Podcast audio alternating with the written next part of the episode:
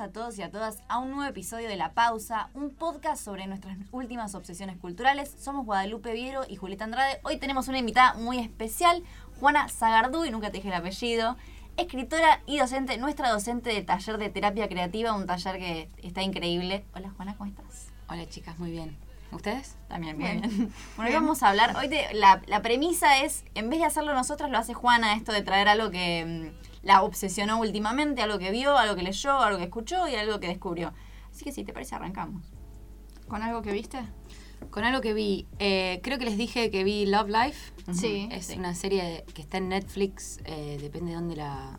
Creo que acá está puede llegar a estar en HBO. HBO, Max, sí. Em, pero es muy buena. Es, es una serie que no es em, con capítulos unitarios, pero son cortitos, es una miniserie. Yo estoy como investigando todo lo que tiene que ver con la psicología de las relaciones y todo eso, porque me interesa, no soy psicóloga, pero, pero me pareció una serie muy buena que trata sobre, no sé, cómo nos relacionamos, desde qué lado y cómo capaz te podés relacionar con la misma persona desde otro lado y es otra relación. O sea, una muy buena serie, recomendada. Sí, nosotros nos vimos el primer capítulo. En el micro de Eh, Mar del Plata, volviendo. Em, Investigación. Me dio muchas vibras a, no sé si la viste seguramente, sí, Modern Love. Sí. Como Sí. que me, me retrajo mucho a eso.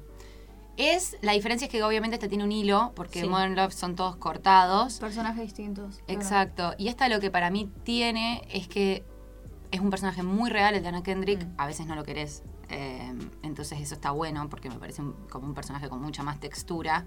Y podés ver el desarrollo y el arco también de este personaje. O sea, no quiero decir cuál es el final, no lo voy a spoilear, pero creo que tendrían que verla entera si les interesa, aunque sea el primero.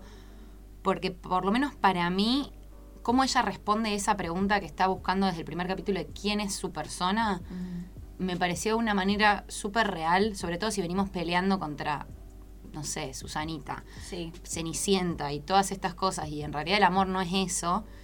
Sobre todo yo ahora tengo muchas amigas, yo estoy por cumplir 30, mis amigas tienen mi edad son más grandes, y te vinculás muy distinto a como te vinculás a los 21.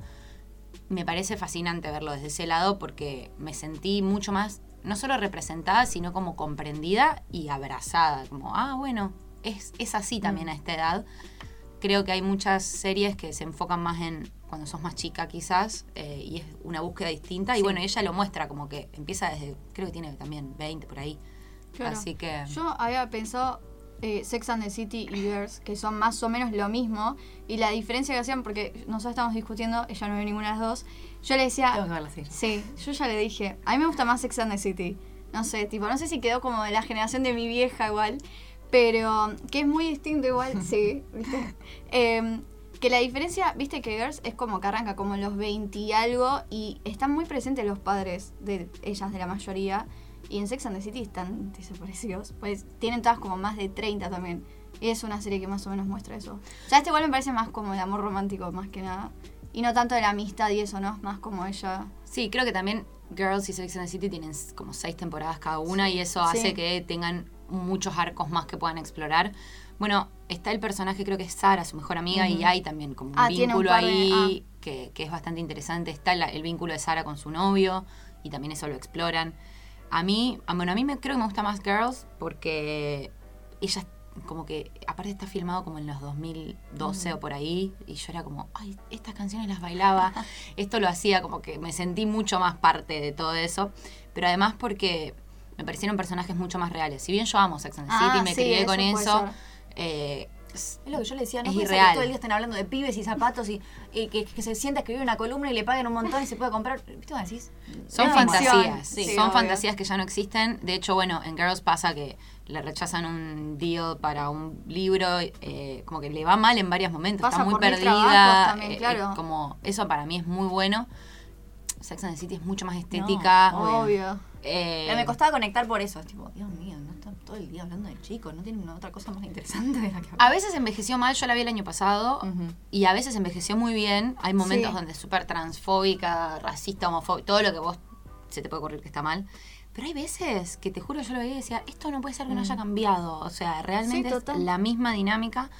Eh, a mí me pareció que el de Anna Kendrick, primero, es como una onda eso, pero a la vez al ser una miniserie, creo que tiene una segunda temporada, pero son otros personajes. Mm. ah, no está ella. Tengo entendido que no, yo no la, o sea, Ah. cuando busqué el cast no estaba Sí. ella, porque aparte cierra bastante bien y de hecho es como que no necesitas saber más de Mm. cómo sigue. Eh, y me pareció como muy buena por eso, porque te muestra todas las instancias. eh, cuando ella empieza a salir con alguien orgánicamente, cuando empieza a salir con gente por internet, cómo arranca, cómo arranca a veces con, con una relación que está buenísima, después se le pincha y se le pincha de una manera que cuando se empieza a pinchar decís, ay, me la tendría que haber visto venir, pero no me la vi venir ni a gancho. Es como que ella pasa por todos esos vínculos que a veces me parece que en las otras series no se ve tanto. Mm. Como bueno, en Girls estaba Adam Driver como Sí, sí. lo más importante. Y acá hay muchos dando vueltas que me parecieron. En cada capítulo igual tiene alguien distinto, ¿no? Por los o nombres sí, pero por ejemplo, eh, hay algunos personajes, si vos te fijas, está Magnus tiene dos capítulos, Oki creo que también tiene dos capítulos, como que son parte. También eso me pareció algo muy real, cuando vos empezás a, a ser un poco más grande, tus exes, sí, algunos no los querés ni ver, pero muchos otros empiezan a formar parte de tu vida. No de que los vas a invitar a tu cumpleaños, pero que capaz fueron figuras referentes en un momento y volvés a recurrir a ellos y están ahí y están presentes.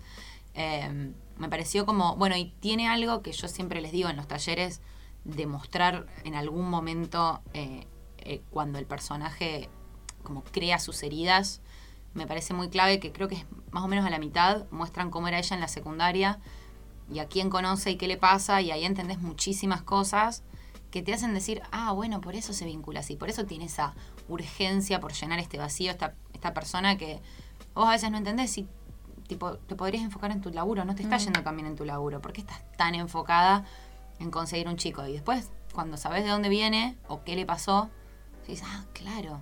Y es más, cuando empieza a sanar esa herida concreta, hay un montón de cosas que se destraban también. Entonces me pareció como, es muy orgánico, es muy real, es lo que yo vengo viendo en mi vida y en la de mis amigas, es como, yo siempre digo que la vida es narrativa, bueno, es Mm. como muy una vida, por eso está bueno, Love Life, porque es, Mm. es poco romántica a veces también ciertas cosas que pasan, y eso está bueno. Yo te quería preguntar, porque dijiste, yo la voy a seguir viendo, pero mm, dijiste que ella está como una búsqueda de su identidad, de descubrirse ella misma. ¿Vos crees que eso se puede hacer si sea a través de, de buscar relaciones? Tipo, Sí. como que en vez de ser un proceso que vos transitas solo, es como que transitas tipo, a, tra- a través de distintas relaciones por las que vas pasando. Yo creo que se tiene que dar de las dos maneras. Yo Mm. creo que si vos transitas un proceso de búsqueda de identidad 100% solo, obviamente lo transitas con amigos, familia, todo eso, pero si no lo haces en pareja, siempre hay una parte que te falta y que si lo haces al mismo tiempo y lo vas, yo me doy cuenta con mis amigas, entre las personas que lo hemos hecho más 100% solas y después salís a la cancha, es, es un shock muy grande el integrar esas dos cosas porque vos estás súper aceitada, la tenés recontra clara y aparece alguien y sos un bebé que no sabe vincularse. En cambio, mis amigas que han sabido hacerlo medio en el medio y, y poniendo en riesgo esa independencia. Yo soy la persona que siempre estuve sola, entonces como que por un lado reentiendo que, que bajemos la línea de que, bueno, no, busca un tiempo para vos sola, pero a la vez yo que lo hice así, hay que saber integrar a un otro, porque es solo en esos vínculos donde aparecen partes tuyas, así como es solo en los vínculos familiares donde aparecen otras partes, ¿no? O sea, como cada vínculo es importante, pero si vos esperás llegar, a, o sea, si llegás a los 30 y nunca pusiste en juego ciertas cosas, es como que en realidad venís debiendo toda una línea de tu carrera, no sé, ustedes tienen, asumo, no sé, redacción, locución, Mm. bueno, es como si rendiste Sí. toda esa línea una, pero de la otra no rendiste Claro. nada, y es como no te puedes recibir. Metáforas. Me encanta, Eh. me encanta, me encanta. Me re gusta. Bueno. eh, Eh, ¿Y algo que estuviste leyendo? Eh, algo que estuve leyendo, justo lo terminé ayer, porque lo leí muy lento, yo ahora estoy leyendo lento, así que recomiendo que este libro también lo lean así. Se llama Conversations on Love. Estuve temática en las recomendaciones. Me encanta, Bueno, encanta. está bien. Vamos para un lado. Es un libro de Natasha Lan que es una recopilación de entrevistas a, a muchas personas. Habla desde. O sea, busca- habla del amor, pero habla a veces de la búsqueda del amor romántico. Empieza medio por ese lado, pero después habla mucho sobre la maternidad. Ella eh, tuvo pérdidas de embarazo. Lo cuento porque sé que es un tema sensible para algunas personas. Si Mm. les interesa leerlo, eh, ella va a hablar de eso, pero ahora es mamá. O sea que bueno, también Sí. les puede traer esa Claro. esperanza. Yo siempre hago ese research. eh, con ese tema. También parte de estar cumpliendo 30, tenés que estar cuidando a quién le recomendás esas cosas. Em, pero, pero me pareció un libro muy piola porque es muy real, habla con personas que realmente tienen como experiencia, no en el amor, porque bueno, todos tenemos experiencia en amor, pero en la vida. Siento que por lo menos mi generación se crió mucho con el concepto, bueno, Carrie Bradshaw, Cosmopolitan, y no puedes dar consejos de lo que estás viviendo. O sea, si vos haces una columna, una dating column, como se dice, hay algo raro en eso, en bajar una línea cuando vos en realidad todavía hay una respuesta que vos no, no respondiste, por así decirlo. Entonces, me parece como muy piola porque entrevista gente que capaz si habla de cómo es la paternidad o la maternidad y mantener una pareja a través de eso habla con personas que están casadas hace 30 años con dos pibes de 15 años, o sea, como que bueno, tienen esa banca. Eh, y cuando habla sobre la búsqueda también de la identidad, para mí eso fue clave, cómo sobre todo a nuestros 20 intentamos, yo creo que hay una diferencia entre buscar la identidad a través de una pareja y como meterte un atajo eh, y creer que tu identidad puede llegar a ser la de tu pareja y buscar que alguien te venga a salvar. Y explora todas esas cosas, como todas esas diferencias. No digo que es un libro que me hubiese gustado leer antes porque yo no me arrepiento de mi vida. La verdad que tenía una búsqueda muy interesante por muchos lados. Pero creo que sí resume muy bien, ahora que entendí muchas cosas, y me hace sentir también como, ah, bueno, a todos medio que nos pasó lo mismo y todos caemos en este lugar. Y, somos parte de una construcción social y cómo también lo que se dice afecta también cómo vos te vinculás y cómo vos ves tus relaciones, la fantasía versus la realidad. Em, yo particularmente estoy como en una de...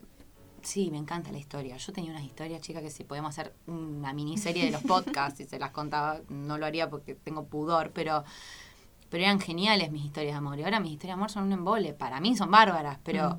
Habla también de eso, de renunciar al drama en pos de ser alguien. Mm, em, Así que eso está, está muy bueno. Y ella es como que ella es el hilo conductor y su, sobre todo su búsqueda para quedar embarazada, pero, pero habla de un montón de cosas. Bueno, habla muchísimo en el último momento sobre perder el amor y habla sobre la muerte, mm. personas que han perdido a sus seres queridos. Eh, Son tipo entrevistas que va haciendo a... Sí. Y en el medio va escribiendo ella también. Claro, ella básicamente lo que es, es creo que es una introducción, porque lo va dividiendo por secciones, entonces es una introducción a la sección y pone, bueno, una entrevista con Wada. Hace toda la entrevista, ella saca una conclusión. Mm. Una entrevista con Julieta. Está bueno, está bueno. Eh, y eso, sí, la verdad que es piola. Yo tomé un par de apuntes, porque yo lo empecé. Ah, bueno, muy bien. Soy preparada. El principio es la parte que más me gustó a mí. Sí, yo creo que igual ya saqué la conclusión de que una vez, creo que no sé, 28%, con el 30%. Y, y saqué la conclusión de que sí, necesita estar en un espacio de tipo mental como para leerlo porque me, requiere como que quiero estar atenta a cada palabra, anotar cada palabra. Eh, pero siento que por ahí no tengo todavía la experiencia suficiente como para decir, ay, me relaciono con esto. Es como más como aprender de que, que como decir, sí, totalmente, es cierto. Pero um, traté un par de apuntes. eh, que yo puse, por ejemplo, eh, cómo el amor nos define desde tan temprana edad, ¿no? Tipo, cuando no tenemos idea de nada, solo nuestros sentimientos y cómo son tan fuertes, tan marcados. Y no tenemos idea de nada, pero tenemos ideas del amor. Y, creamos toda una narrativa a su alrededor, a menos las mujeres, ¿viste? Y no sé, yo quería pensarte, tipo, ¿qué, pensás de eso? Como que no tenemos idea de nada, somos, sí, como decís, bebés, y después salimos, y, pero vimos a alguien y ya te armás una idea, como decís, todo es narrativo, y ya te armaste una es tu primer amor y ya te armaste todo una, un videoclip en la cabeza. Uf, yo las cantidades de bodas que tengo en mi mente, tipo encuentros con los amigos, que ya no, no sé quiénes son, ¿entendés? Pero los tenés todavía. Mm.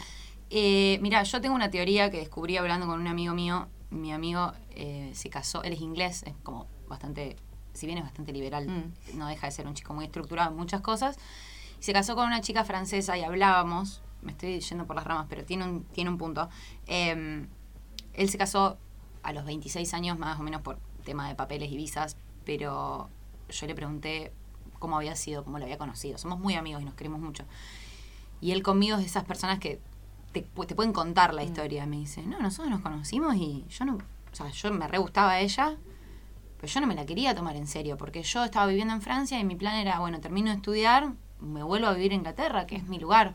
yo no tenía ganas de quedarme en Francia. Y si me enamoraba de ella, me tenía que quedar en Francia. Como que no iba con mi plan. Sí. Entonces decidí que no me iba a enamorar de ella. Y obviamente le salió mal porque está casado. Mm. Pero hablábamos mucho en ese momento de cómo al hombre se lo moldea para priorizar siempre la carrera y al amor lo ve como, bueno, pero esto podría ser un inconveniente porque mi plan es mi carrera. Sí, y cualquier cosa que se meta en el medio es como... Mm. Y eso para mí, si bien una puede ponerse, y a mí me ha pasado muchas veces decir, ¿por qué su prioridad hoy son sus amigos, jugar al fútbol, Mm. estudiar, trabajar y yo siempre tengo tiempo? Bueno, Sí. hay un error de prioridades de los dos lados. Porque no puede ser que vos siempre tengas tiempo para el otro y no puede ser que el otro nunca tenga tiempo. Y tampoco puede ser que el otro siempre priorice sus responsabilidades y vos siempre priorices el amor. Mm. O sea, como que hay que encontrar un punto medio. Siento que como mujeres se nos, desde siempre te preguntan, no te, o sea, te preguntan qué querés ser cuando seas grande, pero te preguntan cuántos hijos querés tener. Mm, sí. O hacíamos ese juego que era como, ¿a qué edad te querés casar? ¿Cuántos hijos querés tener? ¿Con quién te querés casar? A los hombres no les preguntan esas cosas. Que na- tampoco estoy diciendo es re injusto para las mujeres. Todo lo contrario, es injusto para los dos lados, Mm. porque los hombres sienten un montón. Yo tengo muchísimos amigos varones y les cuesta mucho darse ese espacio. Sí. El espacio de decir, esto para mí es importante, esto lo quiero perseguir. Y a la mujer le importa un montón también su carrera. O sea, o su carrera, o sus amistades, o, su- o sus sueños. Y es como que no estamos programadas para priorizar eso, porque me quiero ir a vivir afuera y, y quiero irme sola y no sé si en algún momento voy a ser madre y es como, ay, ¿por qué sos tan egoísta? Sí. Y al tipo que en algún momento dice, eh, no, bueno, la verdad que ahora con el laburo estoy tranqui, pero estoy dedicándole más tiempo a mi pareja porque empecé a salir con esta chica que es divina o qué sé yo.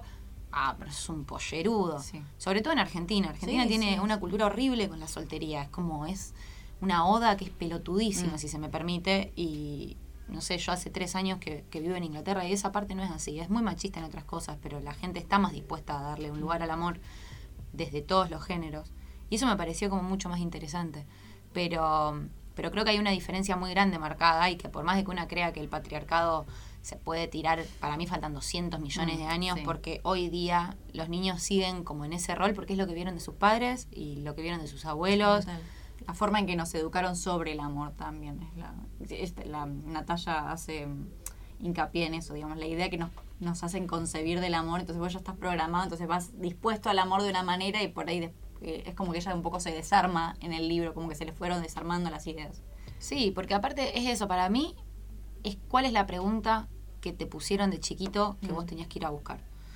Y a los nenes les preguntan cómo vas a, in- de vuelta, incluso en este marco de persona que quiere tener hijos y quiere ser padre, ¿cómo vas a poder mantener esa familia? Nunca está planteado que la mujer capaz lo puede mantener. Entonces, hasta que el tipo no, no tiene como una... Y me ha pasado también hablar con amigos míos que esta chica me re gusta, me dicen, pero yo ahora estoy tipo peleándola, yo no me puedo poner a salir con ella, porque ¿qué le puedo ofrecer? Mm. Y es como, pero si ella labura en un bar. O sea, ¿qué...? No, bueno, pero es distinto. Y no de machista de, ah, porque yo no quiero que ella salga a laburar. Es como que realmente yo vengo a ofrecer esto, ella ofrece otras cosas. Y es y así y al mismo tiempo es una cagada porque a la mujer tampoco se le exige muchas veces que salga y que busque eso. Y yo misma lo digo siempre, es como que tengo una un descanso mental inconsciente de que yo puedo, por ejemplo, jugarme light, laburar de lo que a mí me gusta ahora, aunque gane dos mangos, porque es como que yo pienso, bueno, en algún momento después cuando quiera ser madre, seguramente me case con alguien que me pueda ayudar a mantener los pibes. ¿Qué sabes? Mm. O sea, capaz que yo a mí lo que me toca es ser madre soltera y no estoy como planeando eso. Y es un error también, porque tendría que estar pensando, bueno, si vos querés ser ma- mamá soltera, ¿cómo lo vas a mantener? Y nunca se me planteó eso en mi cabeza, porque es como, no, bueno, vas a tener una pareja Claro. que va a proveer. Entonces, creo que va por ese lado. La mujer se prepara como para poder ser esa persona maternal y por eso materna pibes también, que bueno. Y el tipo se prepara para ser el que trae la plata a casa. Entonces, yo no puedo salir con vos todavía. Si yo ahora me tengo que ocupar en poder ser ese padre para mis hijos. Tenés 22 años. El otro Pone. día, sí, estaba leyendo un estudio que se estaba haciendo, me voy al café tranquila, que mm, decía de mm, en España que querían entrevistar a padres que sean ellos los que se queden en la casa mientras las mujeres iban a trabajar y ninguno quería hablar, no quería que lo entrevistaran porque les daba vergüenza y quizás es un porcentaje muy mínimo, ¿no? También, pero es un poco la representación que uno tiene también de la idea. Yo nunca conocí a alguien, un hombre que se quede y que sea la mujer la que la que sea el sustento económico de, de la casa. Siempre es al revés. Bueno, Y- ahí, sí, perdón, voy a meter chivo. Eh, te, voy a recomend- te quería recomendar, porque yo te venía, te venía leyendo tu newsletter de, de duelo y al mismo tiempo estaba leyendo eh, La mujer helada de Annie Ernaux, pues estoy obsesionada con esta autora. Yo lo estoy leyendo ahora. Y dije, no sé si era porque lo estaba leyendo a la par que tu newsletter, no sé, pero dije, esto es muy Juana, digo. Y digo, Lo se lo quiero recomendar. Y habla un poco de esto, el padre de ella es el que se quedaba en la casa cocinando, eh, ayudaba en la casa y la madre, ellos tenían, era tipo clase media, baja, y la madre era la que laburaba en el, en el, en el almacén de la familia, y siempre estaba laburando, pero siempre encontraba tiempo para hacer sus cosas. Y el padre como que siempre venía cansado, qué sé yo. Entonces ella cuando crece, dice, yo no, no quiero convertirme en la típica mujer que, que va y lava los platos y, que, y tiene un... se enamora y es como que quiere terminar la carrera, pero al mismo tiempo es como un libro muy pensante, digamos. Está buenísimo. Todo no- subrayado, me lo prestó a mí y es tipo toda la, la pero página. dije, se lo quiero recomendar porque me, no sé si era porque, te juro, no sé si era porque justo se estaba leyendo a la par, pero digo, es- me dio como, sí, tipo, va por este lado. Yo soy eh, de la teoría de que todas las cosas llegan como las cosas literarias o de Mm. ver, como que está todo en sincronía. Yo empiezo a hablar de algo y es como que capaz que te lo recomiendan, pero capaz que se te aparece Mm. por el- hay algoritmos buenos. Sí. Eh, y estoy volviendo en Netflix, así encontré Love Life. Mm. Yo más o menos empecé a leer el libro al mismo tiempo que vi esta serie. Sí. Y son cosas muy complementarias, que hablan de esto también, de cuál es tu rol dentro de una pareja. Eh, me parece como... Bueno, y es con esto que vos decías de la gente, los hombres que no son los que trabajan, hasta una como feminista es una retrógrada, porque yo conozco una mujer, yo le doy clases de español, y es brillante ella y tiene un trabajo muy alto en una empresa internacional muy grande. Es como si te digo que es la gerente de Coca-Cola, pero no es. Obviamente no voy a decir de dónde trabaja y de qué. Y su marido trabaja part-time, también tiene un laburazo, pero part-time. Y yo misma a veces me encuentro preguntándome cosas, tipo, "Uy, ¿no la extrañarán los hijos cuando se va de viaje? Cuando nunca jamás en nuestra vida se nos cruzó decir, Sí. ay, ¿no le extrañarán los hijos al papá? Como no, papá labura y tiene que irse de viaje Mm. a Hong Kong. Y en este caso, sí se, se te salta esa. Eh, que obviamente no se lo pregunto a ella, pero te tenés que detener vos, la machista interna que tenés, de decir, "Ay, ¿por qué esta mujer? O, o que, no porque el hombre no labura, pero como ese rol también, ¿no? Sí. Eh, entonces me parece que como que no estamos tan a salvo. Nuestro cerebro ya está como programado, hay que No, sacar el virus porque es Sí. un problema. Sí. Para, y ya que hablaste de Annie Ernaux, el de pura pasión a ella para mí le va a re gustar. También, Que sí. me Yo lo creo que es una autora que te puede llegar a gustar. ¿Cómo se llama? Annie Ernaux. Tipo con, eh, Eh, la que escribió el acontecimiento, que Ah, ganó ahora el el, premio Nobel. el premio Ok. Nobel. No sé, siento que. Yo decís. Juana, digo.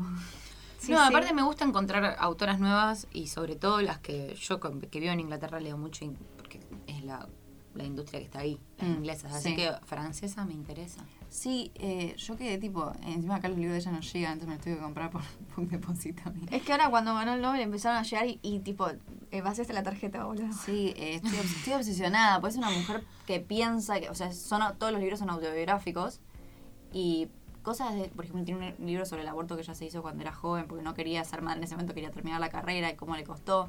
Eh, este Pura Pasiones, por ejemplo, ella ya de grande, ya divorciada, tiene una, eh, una affair, digamos, un amante que ella lo espera todo el tiempo. Él está casado.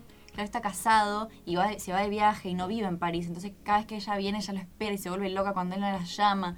Eh, se deja de arreglar, ¿no? ¿Viste? Así, cosas así, es re chiquito. Y todos así, todos ellos de su vida que ella lo- los, los piensa y después los lleva al papel. Y es súper fría, pero al mismo tiempo es como ¿Y es no ficción? toda una ficción, sí. Wow. Hay uno que podrían, capaz que ya lo leyeron, pero se llama Three Women. Sí. Es increíble y habla sobre el deseo femenino, es de Lisa Tadeo. Sí, me encanta. Después hice una novela que la empecé recopada y después empecé, ¿qué es esto? Hay un montón de cosas que no dan. Pero bueno, eh, el libro ese que es de no ficción, ella por ocho años entrevistó a las mismas mujeres y es increíble y habla, yo me acuerdo de haber leído el prólogo y dije, esto es todo, es como las mujeres nos pasamos la vida esperando. Sí. Es el deseo femenino nunca tiene su lugar, es como, bueno, yo tengo todo este deseo, pero ¿cómo lo acoplo al espacio que se me da? Y eso ap- aplica a todo, ¿entendés? A tu trabajo, no solamente a tus vínculos amorosos. Es un deseo que nos desborda también, y a veces no sabemos dónde ponerlo porque es el hombre no lo corresponde o es como que nada, eso, siento que somos muy deseantes las mujeres y ese, ese deseo no es recíproco o no, no, no, no se cumple, digamos. Y sobre todo porque si el deseo eh, no se puede cumplir rápido, se convierte en algo que se empieza a pudrir Mm. adentro nuestro, ¿no? Eh, como que yo veo que los hombres quieren algo y van y lo buscan. Nosotros tenemos que esperar sentadas en nuestra torre que nos vengan a buscar, pero también tenemos que esperar que nos llame el del laburo que queremos Sí. y que se haga el espacio para nosotros. El tipo agarra y te dice, mira, ahora me agarré mi nueva empresa de la tapita para los cafés. Y yo soy emprendedor y te venden aire envasado y vos lo comprás. Mm. Y no digo que esté bien o que esté mal, pero las mujeres no sabemos hacer eso. Y si no se inventó un espacio para que nosotras podamos hacer lo que queremos, pensamos que no lo podemos hacer. Que yo creo que sobrepensamos mucho más. Y pero porque también nos han hecho pensar siempre que cada vez Claro. que accionás frente a tu deseo, te vuelven para atrás. No, para bajar un poco. ¿Por qué también accionás para arriba? Como que muchas veces siento que hay una búsqueda desmedida de nuestro deseo muy desesperado y porque hace mucho tiempo que está dentro. Sí. Entonces como que nos los guardamos hasta que no aguantamos más, explotamos, lo buscamos de una manera que es llamar a un pibe a las 5 de la mañana, mandar seis currículums al mismo lugar que ya no te quiere, tipo entendelo. Y cuando te rechazan eso, te convences que es porque vos cometiste el error de desearlo. Hay una columna que yo a mí me cambió el año que se llama The Mortality Rate of Desire. Es de Chloe Williams. Ella tiene un newsletter que es Chloe Newsletter. Yo para mí escribe muy lindo, pero ese en particular habla sobre cómo en el momento en que ella se permite desear estar con alguien, siente que ya no lo va a conseguir.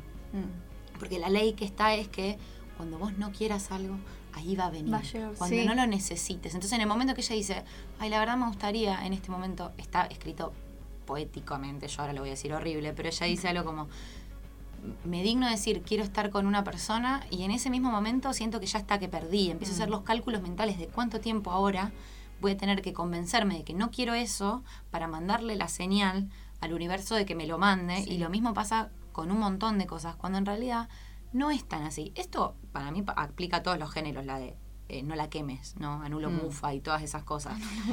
Pero particularmente a las mujeres también les pasa concretamente con los hombres. Yo he leído mis diarios íntimos del 2011, cuando yo tenía 20, 19 Ujú. y, o 18 en ese momento, y, me, y leí los consejos que me había dado mi mejor amigo actual para que salga con un chico, que ahora es amigo mío, o sea, nada que ver, muy graciosa la historia. Esto está bueno también, releer sus diarios y decir, ay, cierto que me gustaba tal. Pero los consejos eran, no le contestes, hacerle creer que no te gusta, como Mm. eh, decirle que estás saliendo con otra persona. ¿Qué es esa pelotudez? Y para mí pasa mucho esto de creer que en el momento en que le das un espacio a tu deseo, ya está, ya, ya no lo vas a conseguir, porque te pusiste a vos en el lugar de tengo esta falta, cuando Sí. en realidad no funciona así. O sea, eso creo que es una búsqueda larguísima también, el entender cómo darle un lugar a quiero esto sin necesariamente eh, vivir buscando. Y bueno, Love Life habla un poco de cómo ella empieza a entender que lo que ella quiere es compañía y que está bien desearla y que no es menos su vida y que no tiene que convencerse de que no la quiere. Es un- una cosa imposible. Pero, pero el tema es que cuando negas tanto tiempo tu deseo, o te desborda, como decías vos, y lo buscas para cualquier lado, o ya no sabes lo que querés. Claro. Y ese es un problemón también, porque buscas cualquier cosa y nada te alcanza. Eh, Yo te quería preguntar algo que se deriva de eso y si ya cerramos. Eh, en el libro había un capítulo que ella contaba que me, parece, me pareció re importante resaltar como que dije, claro, ¿por qué pasa esto? ¿Por qué sentimos vergüenza de pedir que nos quieran o exigir tipo, no me estás demostrando lo suficiente, tipo, ¿por qué sentimos vergüenza al demostrar esa falta que estamos sintiendo? No, no, no lo entiendo. ¿O por qué crees vos? Eh, y yo creo que, bueno, pasa, depende por el lado. Yo creo que a veces no es vergüenza, pero sí tendríamos que frenarnos antes de exigirle al otro por qué no me estás dando lo que yo, yo quiero. Es como, bueno, ¿por qué vos estás tan concentrada en buscarlo ahí? Eso creo que es un error que hacemos mucho. Eh, yo no me merezco esto. Bueno, anda a buscar lo que sí te mereces, pero no puedes exigir a una persona que no conoces que te dé algo que no te está queriendo dar. Pero en general, sin que haya una persona enfrente, si uno está en modo 100% soltera y sola, eh, pero no de sola que lloro por la calle, pero realmente no hay nadie que te interese en este momento, el reconocer que te gustaría que te interese alguien da muchísima vergüenza. Da muchísima vergüenza decirle a tus amigas, che, ¿alguien, ¿conocen a alguien soltero? O estoy en Tinder. O todas esas, el, el reconocer que estás en la búsqueda. Yo no sé realmente por qué nos da vergüenza, creo que es porque justamente no lo hablamos y yo siempre pienso que todas mis amigas que están solteras están súper bien estando solteras. Que en ningún momento se les cruza por la cabeza necesitar algo. Y, pero no porque lo que veo en Instagram, por lo que me cuentan, porque "Ah, ayer que hiciste ayer eh, me hice una comida, vi una serie y, la- y se- me fui a dormir y la verdad que re bien. Y yo capaz contaría lo mismo. Y no contás que a las 3 de la mañana se te cruzó por la cabeza decir, uff, en algún momento me querrá alguien. Porque también es algo muy íntimo. Entonces yo creo que hay todo un secreto alrededor de reconocer esa falta. Y porque aparte no entendemos bien qué es lo que buscamos. De vuelta, yo creo que pasa por ahí. Te quieren convencer y dicen, no, pero vos vas a estar bien sola. No tiene nada que ver, yo estoy bien sola. Pero es un deseo de compañía. O sea, si yo me voy de viaje y no conozco a nadie, yo la verdad que no la voy a pasar tan bien como si sí conozco a alguien. O sea, amigos digo, ¿no? En general. O para ese lado es como, hoy festejo mi cumple y no invito a nadie. Total, yo estoy bien sola. No, no pasa por ahí. O sea, somos seres sociales. Y aparte de una parte tuya que solamente sale frente a una pareja. Pero creo que hay un. se dio un latigazo, últimamente por lo menos, de, de entender lo nocivo que es siempre estar reservándote para una pareja o, o esperar eso, que somos hiper solteros ahora. Y es como, no, volví a encontrarme conmigo misma. Está bien, encontrate con vos misma, pero realmente defender tu soledad y tu independencia tiene que darse también con alguien. Mm. O sea, también ese es, ese para mí es el mayor desafío. Entonces, siento que quizás la vergüenza tiene que ver con ese lado, que no sabemos cómo pedir lo que queremos y que creemos que si estoy diciendo, uy, la verdad me gustaría estar con una persona, lo que estoy diciendo es que a mí no me alcanza conmigo. No tiene nada que ver. A mí me alcanza conmigo, pero yo no me puedo dar a mí misma la mano. Y aparte, yo ya convivo conmigo todo el tiempo y tengo que ser humilde y decir que me quedan aprender cosas. No me puedo enseñar todo a mí todo el tiempo. Eh, pero, pero creo que tiene que ver un poco con eso, particularmente en esta generación, porque hace un montón de años las mujeres se quedaban esperando en sus casas que las vengan a buscar. Y creo que sería como una respuesta a eso el yo no espero a nadie, sexy soltera, eh, no sé cómo dicen las canciones esas, ¿entendés? Tipo, mirá si me voy a quedar en casa con el pijama. Bueno, que, bueno, quédate en tu casa. ¿Cuál es el problema también con quedarte en tu casa? Para mí un poco tiene que ver con eso, con que hoy es visto como algo feminista no querer a ningún tipo en tu vida o, o una mujer también si es eso, pero incluso en relaciones eh, del mismo género eh, o con eh, personas no binarias también, o sea, digo, en cualquier tipo de relación el hecho de reconocerte en falta es como que vos no fuiste a terapia, a vos no te alcanza, hay algo que está mal en vos. Y no sé si es tan así. No, no, por lo menos para mí, Mm. como yo estoy bien sin ganarme la lotería, pero me gustaría ganarme la lotería. Y sí, yo estoy bien viviendo en una casa chica, sí, pero la verdad que prefiero una grande. Y voy a trabajar para algún día tener una grande. Mm. No me desespera, pero me gustaría. Y es un poco lo mismo. Total. Eh, ¿Y qué estuviste escuchando? No me acuerdo qué les dije que estuve escuchando. Eh, una chica, creo. No me acuerdo el nombre. Ah, les creo que les dije Cassandra Jenkins, Sí. ¿no? Sí. Es un disco que se llama An Overview on Phenomenal Nature. Es cortito como disco. Yo la escuché en un festival al que fui a trabajar, donde me compré Conversations on Love. es Ah. todo como Ah, bien, o sea, todo. todo ahí. Está todo linkeado. Literalmente. eh, hace, hace unos sets súper lindos. Yo estaba muy cansada y me tiré a escucharla en el pasto mientras ella cantaba en vivo y fue como un viaje hermoso. Así que recomiendo que escuchen ese disco como con ojos cerrados. Es como para escuchar el disco completo. Después hay temas, a Mm. mí el tema Hard Drive me encanta, me parece un disco, un tema hermoso. Eh, pero yo con la música soy como de encontrar cosas que a mí me toquen.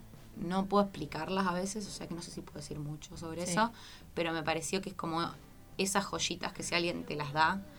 Y aprovecho también, ayer un amigo me mandó la banda King Hannah y el último disco está muy bueno, así que también. Pero. Bueno, bien. Te- tus- las recomendaciones de música, te- ¿cómo encontrás tú la música que a vos te llega?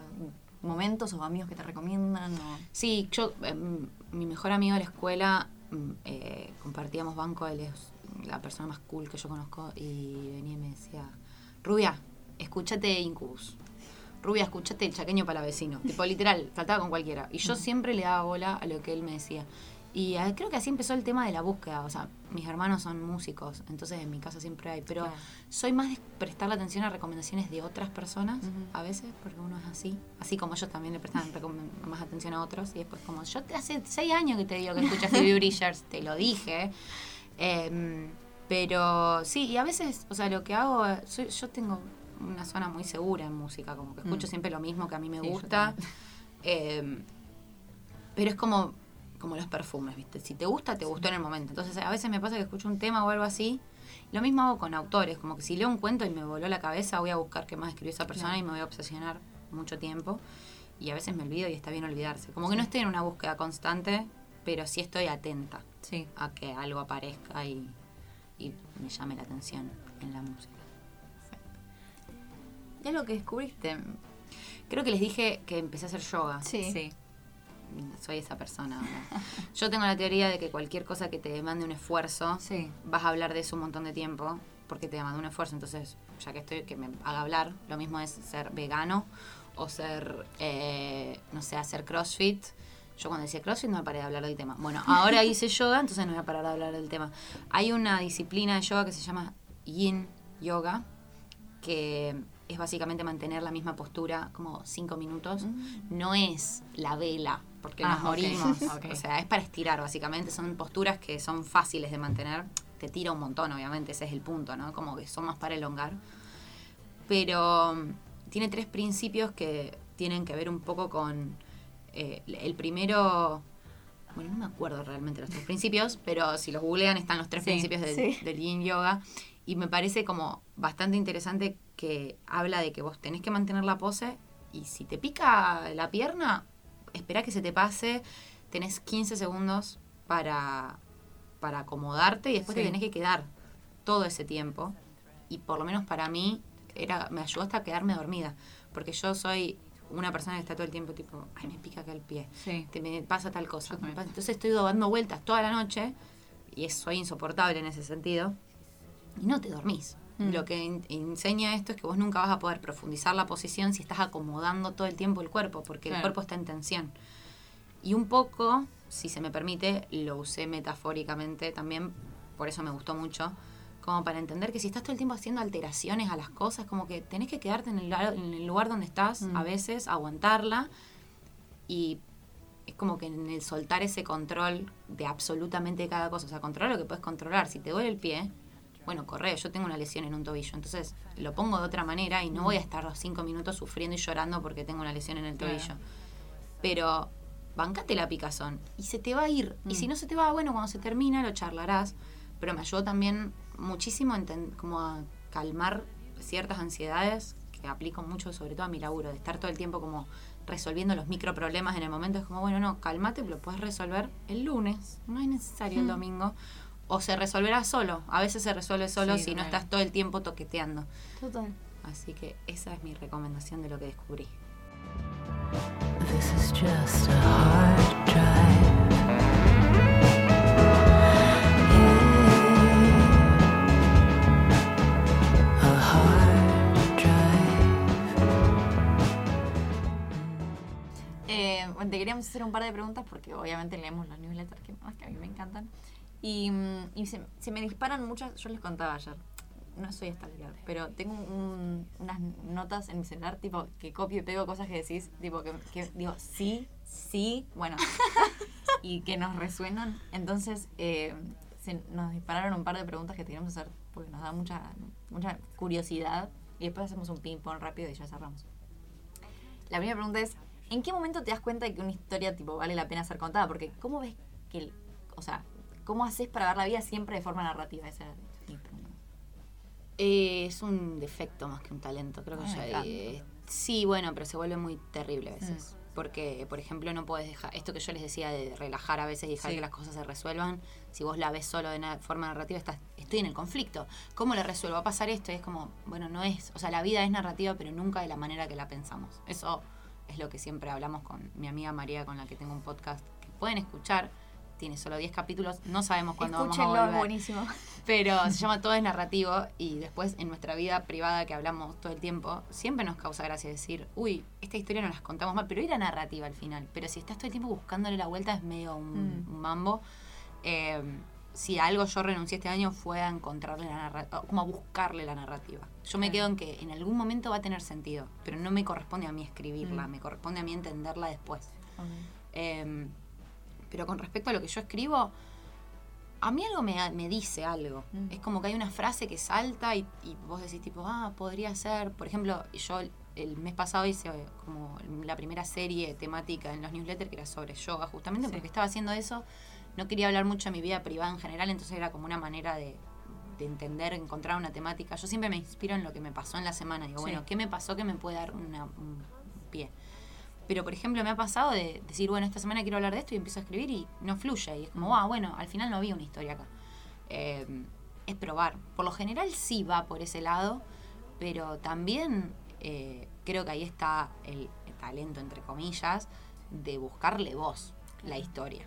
En exagerar un poco, eh, teorizar un poco, si querés, y buscarle esa vuelta a esa metáfora, que a veces hace también, yo siempre digo, lo que hay en mis columnas es una un personaje, yo no soy ni tan sufrida, ni tan feliz con ciertas cosas, ni, ni, no sé, como que es un personaje narrativo, porque si no, no podés escribir No. realmente, pero, pero creo que ahí está en, en detenerte quizás y decir, bueno, acá yo voy a contar una historia y nunca voy a mentir yo, pero sí capaz agregarle un sentimiento que capaz no es propio como para poder contar esa historia.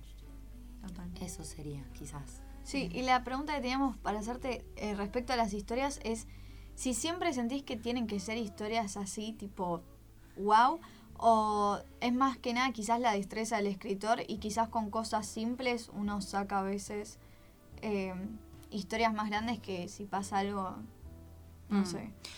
Yo creo que, bueno, uno de mis últimos eh, como aprendizajes fue justamente renunciar a las historias enormes por muchos lados. Primero porque sos esclava del drama en tu vida, porque decís, si no me está pasando nada, no tengo nada que escribir. Y ahí de vuelta, imagínate, eh, se Claro. vas a, a lo trágico. Y listo. Y ahora no voy a escribir nunca más en mi vida. Bueno, eh, entonces yo eso lo renuncié un poco porque no te pasan cosas enormes todo el tiempo. Tampoco está bueno ser esclavo de buscar la historia porque estás todo el tiempo sufriendo en tu vida en pos de poder escribir algo.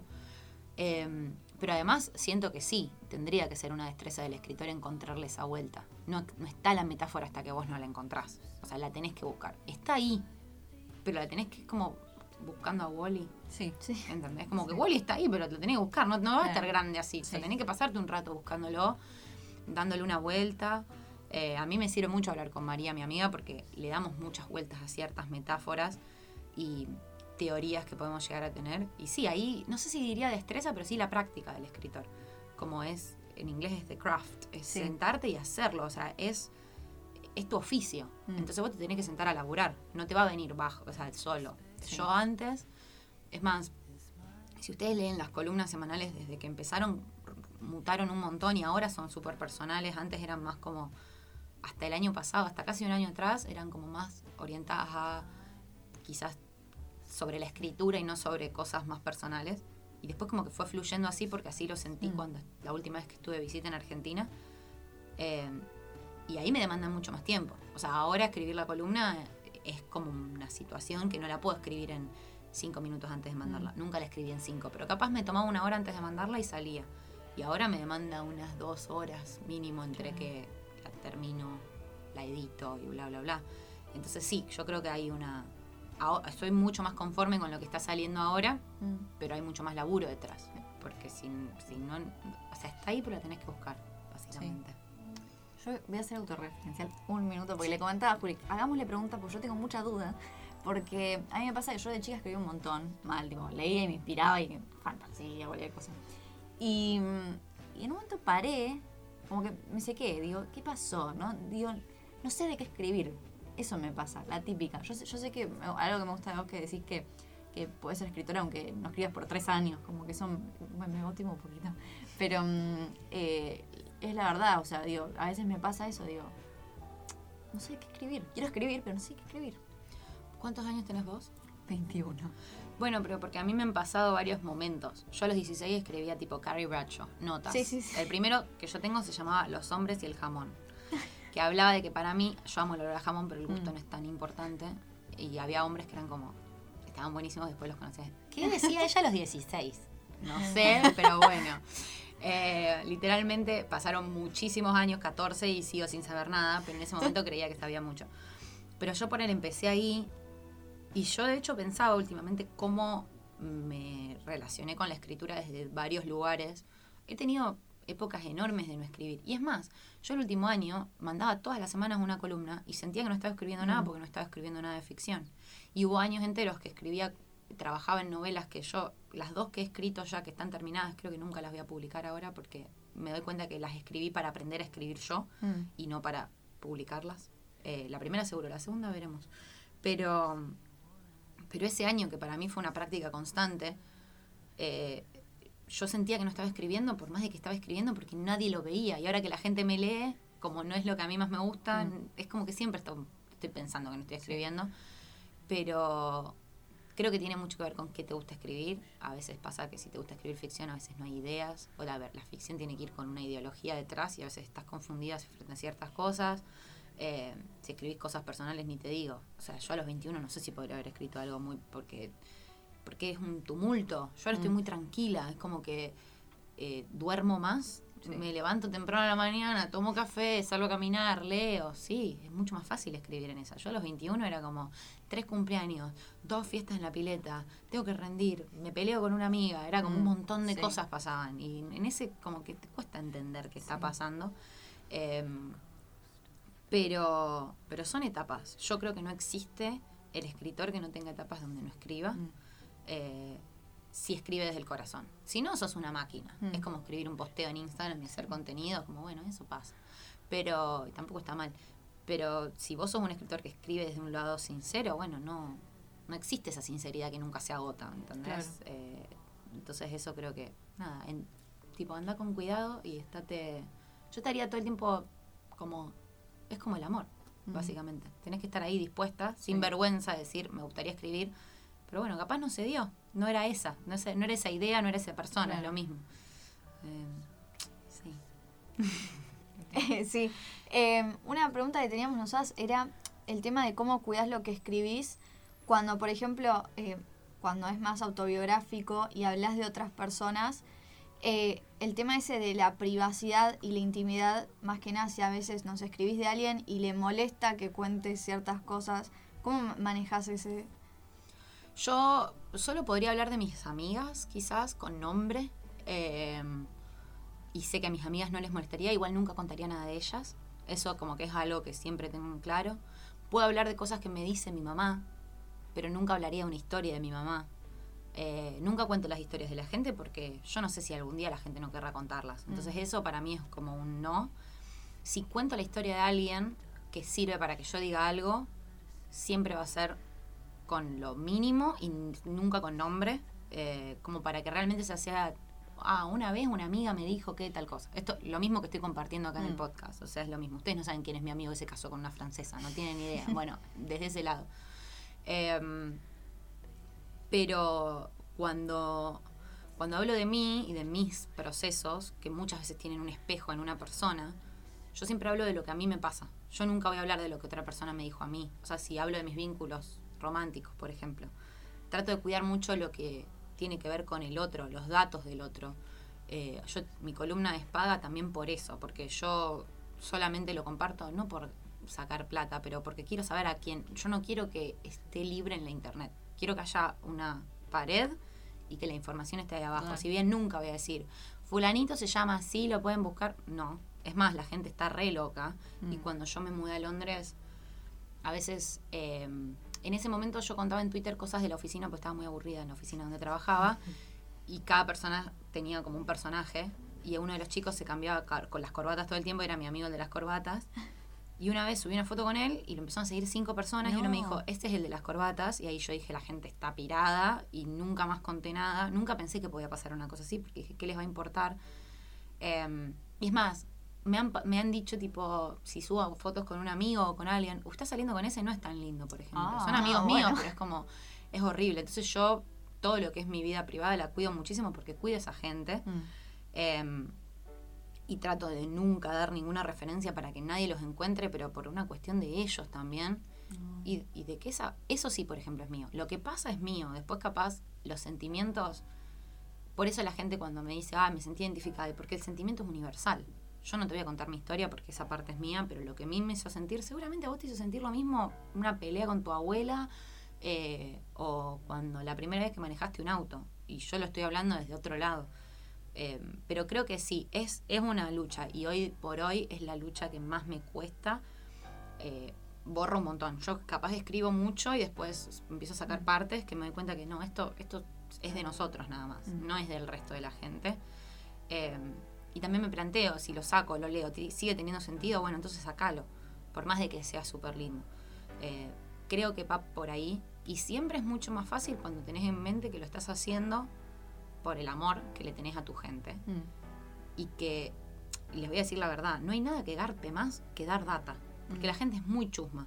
Si yo quisiera hoy día estar llenándome de plata con esa columna, contaría un montón de cosas y pondría, el otro día salí con, no sé, H, porque en mi mente estoy saliendo con Harry Styles, eh, y pasó esto y pasó lo otro. Hay muchas columnas que hablan de eso. A mí me encantan, yo las consumo porque yo también soy chusma. Pero yo no lo haría porque porque ¿por qué lo haría? Y porque me daría más gente que se suscribiría pagando. Yo no voy a andar vendiendo mis historias por guita. A mí personalmente no me interesa, porque es lo único que es mío. Eh, sobre todo en una era donde está todo en internet, las fotos que subís, eh, como que no, eso no lo haría nunca. Pero creo que es una lucha porque es, lo, es la tentación más grande que tenés. Porque yo me doy cuenta que cuando tiro un mínima, una mínima punta, me llegan un par de suscripciones ahí. Yo digo, tipo, hijo, ¿cómo son? Que está re bien, yo soy igual. O sea, no, no, no lo digo mal, pero hay que saber cuidarse uno. Total, No es culpa del otro que contaste un montón. Yo te, no me mates, te voy a robar una pregunta. No, porque dijiste antes que, está- que escribiste dos novelas para aprender a escribir. Y eso me, me llama un montón la atención. ¿Cómo aprendiste a escribir? ¿Cómo encontraste tu estilo personal y si seguís construyéndolo día a día? Como me llama mucho la atención. Yo, a ver, yo no las escribí para aprender a escribir. Yo quería ser famosa, como cualquiera que diga, yo lleno el Ateneo Grand Splendid. O sea, así.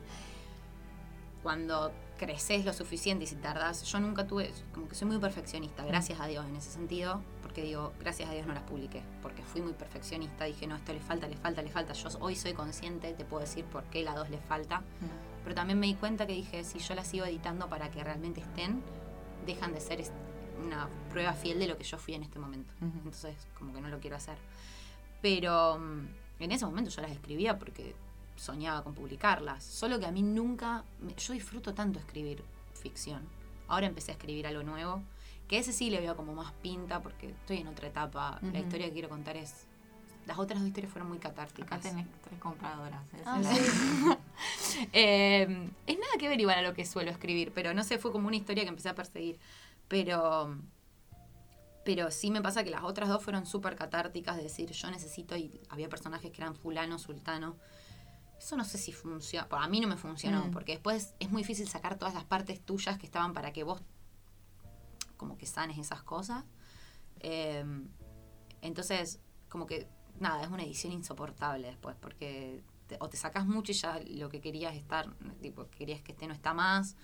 Eh, no lo puedes publicar así porque hay un montón de partes que al lector no le interesan. Te interesan a vos porque las tenías que decir. Lo que estoy escribiendo ahora no, es como realmente es una historia con personajes que no me, no me importan, los amo ya a esta altura, pero no estoy relacionando. O sea, lo que digan ellos no, no me representa a mí.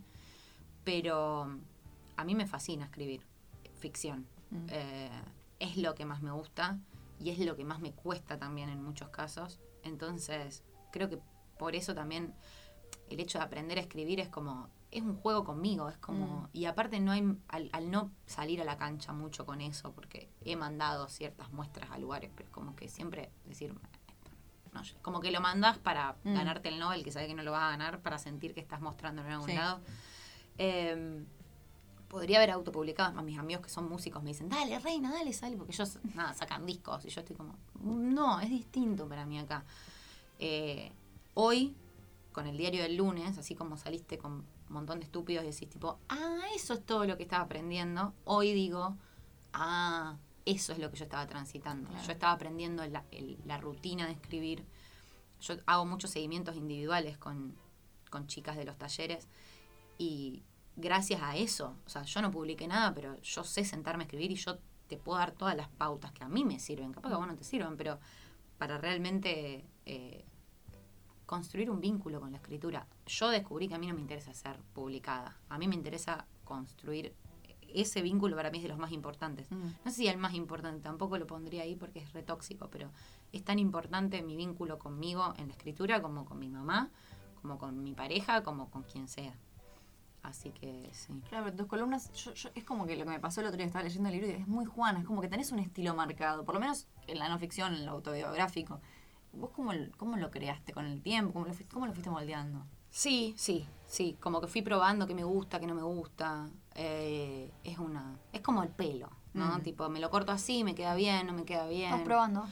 qué me, qué me gusta ponerme. Yo ahí sé qué colores me quedan bien, qué modelo Claro. de vestido me queda. A veces que lo veo en una percha y esto me va a quedar horrible y ni me lo probé, pero yo ya sé que Mm. me va a quedar mal y a veces ya sé que me va a quedar bien y me lo compro sin medírmelo. Esto es lo mismo, es como que va jugando.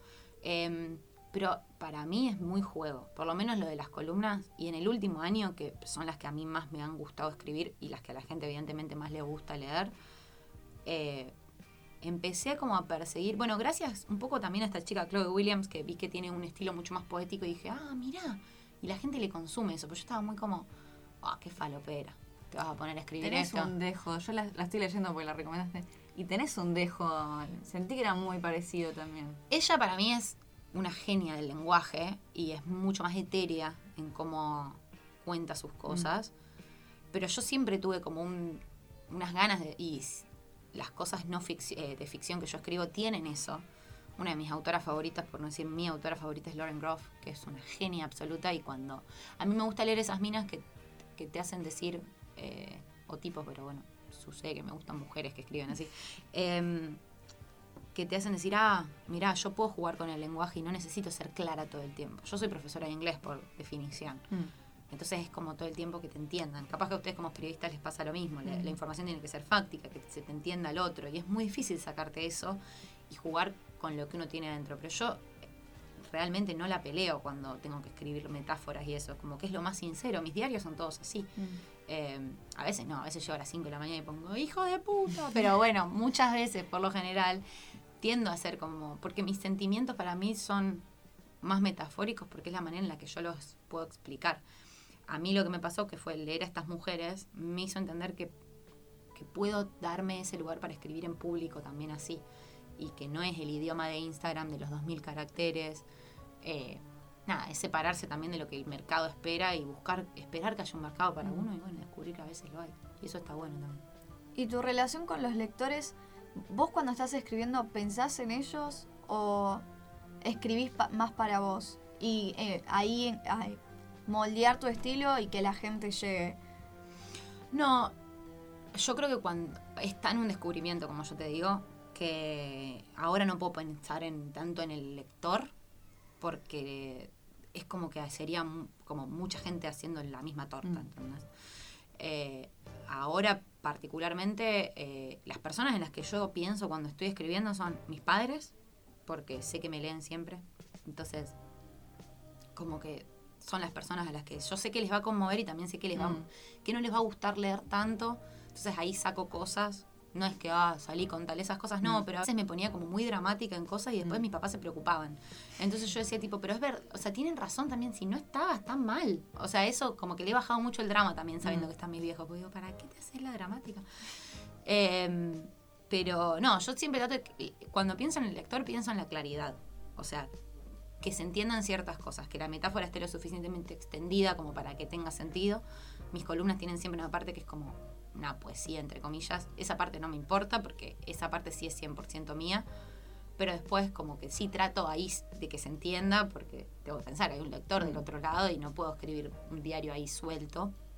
Pero en cuanto a la temática, obviamente siempre está el lector en la cabeza, pero está en un momento, hasta que yo no le enganche ciertas cosas, porque todavía estoy probándolas, no puedo tener tanto en cuenta, uy, en tal columna su- su- sumaron tantas personas, después en esta se bajaron dos, después no, no puedo porque, o, o el feedback, este me gustó por tal cosa, como que es tan, tan, sí, eh, aleatorio. Capaz en el futuro sí, cuando yo ya descubra qué es lo que a mí me gusta y lo que le gusta al otro, haya un, una relación más directa, capaz. Claro. ¿Querés ir al ping-pong? Eh, le hago la última Bueno, pregunta. dale. Me parece que re eh, y vamos al ping-pong, hacemos corto. Que vos hablas mucho de valorar tu tiempo en tus newsletters. O sea, hablas mucho de que te importa tu tiempo, que es preciado para vos. Te quería preguntar cómo te llevas con el tema de que siempre hay que ser productivo, siempre hay que hacer algo y eso, como que ese, ese boom de la productividad que, que hay ahora. Sí. Si yo le pudiera meter una bomba a la palabra, lo haría. Mm. Eh, porque lo intenté y porque en momentos que para mí eran re importantes y veo para atrás y hubiese podido disfrutar un montón, me recastigué intentando ser productiva, que es una estupidez. Eh, creo que viene de la mano como, bueno, yo soy freelance, hay que pagar el alquiler, bla, bla, bla. Pero después hay un momento en el que si ya estás pudiendo pagar el alquiler, ¿qué te importa? O sea, ¿qué le importa al resto también? Me pasa incluso hoy que si yo me levanto a las 12 del mediodía, no lo hago muy seguido, pero a veces me pasa que estoy cansada y duermo hasta esa hora. El otro día no me sonó la alarma, me desperté a las 12, porque evidentemente estaba agotada y digo, "Eva, no puede ser, me desperté a las 12. Me dice, ¿qué tenías que hacer? No, no sé, desayunar. Bueno, desayuná ahora. Mirá que mi mamá siempre fue como, dale, aprovecha el día, pero ella también está en, en esa misma. Creo que, bueno, es una cuestión de, de muchas generaciones de Mm. valorar la productividad. Pero yo creo que para mí, eh, no sé hasta cuánto tiempo voy a estar, pero no en el mundo porque me voy a morir, pero en la vida que yo tengo ahora.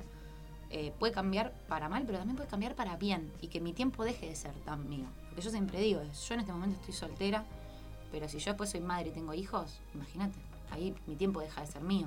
Entonces, eh, eso me parece que por eso hay que valorarlo también. ¿Qué me importa generar plata? Sí, total. Que nosotros siempre hablamos a veces el tema de no vas a ir a cruzar una montaña, pero tenés tiempo libre y nos da culpa. Entonces decimos, bueno, al menos vamos a leer, vamos a ver una película. O sea, hasta las cosas más mínimas de taparlo y estás tirado en el sillón y te sentís mal. Y voy a leer este nada. libro que es mejor que este, porque tengo que Sí, total. estudiar, no voy a leer por Total, quinta vez, no sí. sé, Crepúsculo. Lee por quinta vez Crepúsculo. Sí, total. Es un ping-pong rápido. Ah, arrancó. Serie y película favorita.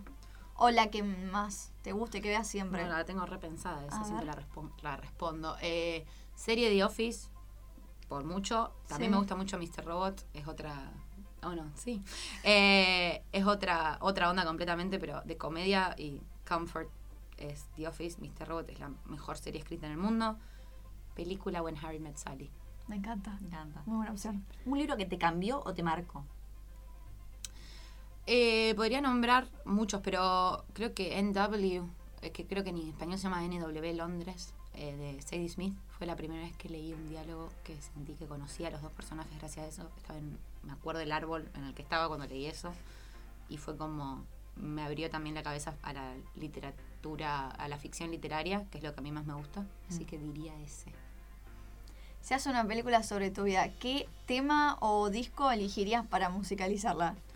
¡Wow! Nunca me lo preguntaron. Siempre quise eh, Baba O'Reilly de The Who, que es la saqué de una escena de Doctor House. Sí. Eh, en el momento en que estoy por conquistar algo, tipo, dale, se viste que siempre está, Sí, ella sí, sí. corre buscando algo. Me encanta. Ese tema, te diría. Genial. ¿Alguna imagen o recuerdo al que vos lo has seguido? Eh, uh, no sé, son muchos. Eh, tengo mucha memoria, ese es el problema. Mm. Como que no tengo uno solo, pero no, no te podría. Tengo muchos, depende de cada momento de mi vida. Eh, sí, sí. ¿Algún artista que te inspire? ¿Algún artista que me inspire? Eh, también, son un montón. Eh, pero que pueda decir. eh, bueno, te diría esta chica que es Chloe Williams, que es una chica que es más chica que yo incluso, pero está bueno porque hace algo muy accesible. Y después, eh, no sé, se me ocurren tipo las de siempre, onda. Lady Gaga, Madonna. em, pero sí, no sé, no sé. Todo. A mí me inspira cualquier cosa, Me como que me obsesiono con Sí. una persona que siento que es la persona que inventó la inspiración y después me olvido quién es. Así que en este momento no estoy, eh, estoy leyendo Pa- Patti Smith, así que te diría Patti Ah, Smith, bien. pero no sé, Bien. veremos más adelante. Eh, Alguien que admires. Alguien a quien admire. Eh, soy recursa en esto, pero siempre digo a mis padres, porque son personas normales que han criado tres hijos con mucho amor que no se odian. Y eso me parece muy Me interesante. Una parte de tu rutina diaria que ames. Algo que hagas en la cotidianidad y, y te guste mucho, que disfrutes. a la mañana quedarme en la cama escuchando los audios que me mandó mi amiga María yendo a trabajar eh, y, y que no me importe qué hora sea, ese momento de contestarle 10 audios hablando de pelotudeces. La gente odia las notas de voz, yo las amo. Ay, me Depende de la persona. Mi podcast diario con María es, creo, el- mi momento favorito. Sí. Mm. Tienes que hacer tipo tapes y venderlos. No, claro, no. Pasa que en realidad no son tan interesantes. Es ella contándome que corrió el colectivo, yo enojándome o contándonos que hicimos ravioles. Pero es una persona muy graciosa. Entonces creo que hoy por hoy en mi rutina de ahora es ese. Sí. ¿Cómo es tu sábado a la noche ideal? Eh, a los 21 hubiese odiado esta respuesta y no, no, no- hay una parte de mí que no puede creer que llegamos a esto, pero creo que es, si estoy acompañada, capaz un vino y cocinar algo y charlar. Y si estoy sola, eh, coquita light y ver una película. Sí, eso, leer capaz. Me encanta. Tranqui, me pido una pizza. Qué. Eh, eso, Me encanta. eso. Y para cerrar, ¿qué tan importante es tomarte una pausa para vos? es clave, es todo. Eh, es más, creo que ahora vivo eh, a través de las pausas y no a través de los momentos donde hago algo. Ese Ay, es lindo. como el... Lo más importante en mi día son las pausas. Y ahora las pausas son los momentos en los que hago. Como que estoy haciendo una pausa de lo que me gusta. Así Me que sí. Buenísimo. Bueno, gracias por venir. Gracias desde a acá, desde vine Invitada. especialmente para el Vine podcast. para esto. Claro. eh, bueno, pueden seguirnos en nuestras redes sociales, arroba guion. Arroba la pausa podcast guion bajo. Bajo, eh, arroba cinecolateral, arroba guaditale y arroba juana.txt, la de nuestra invitada. Nos vemos en el próximo episodio de La Pausa Podcast.